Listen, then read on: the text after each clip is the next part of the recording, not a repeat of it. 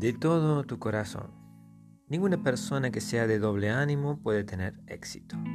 Nadie puede ganar la batalla de la vida sino aquel que tiene un solo propósito. Sin duda, el que se sube al ring para enfrentarse a su antagonista debe tener un solo propósito.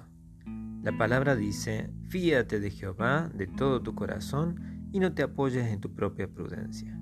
Reconócelo en todos tus caminos y Él enderezará tus veredas. Proverbios 3, versículos 5 y 6.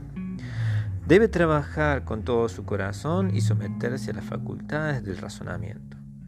Pero sobre todo, el señorío de Jesucristo debe dominar totalmente su vida. Las palabras de Pablo en Romanos 1.1 comunican que Él es el pequeño esclavo de amor de Jesucristo. El gran apóstol de los gentiles se identifica a sí mismo como un pequeño esclavo de amor de Jesucristo. Del mismo modo, hasta que su corazón esté subordinado al corazón de Cristo, habrá una división. La razón intentará ocupar el lugar de la revelación.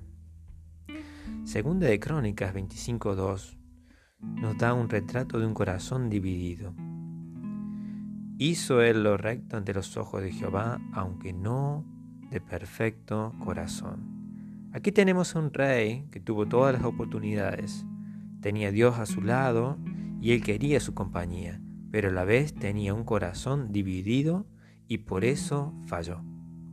Por otro lado, en 2 de Crónicas 31-21 es un retrato de alguien que lo hizo de todo corazón y fue prosperado. Aquí tenemos un hombre que se entregó por completo a la voluntad de Dios y prosperó. ¿Quiere usted prosperar? Haga lo que esté haciendo de todo su corazón. No puede ser un predicador de éxito con un corazón dividido. Si los corazones del esposo y de la esposa tienen un solo propósito, entonces el hogar será exitoso. Pero si tienen corazones divididos, habrá un hogar dividido.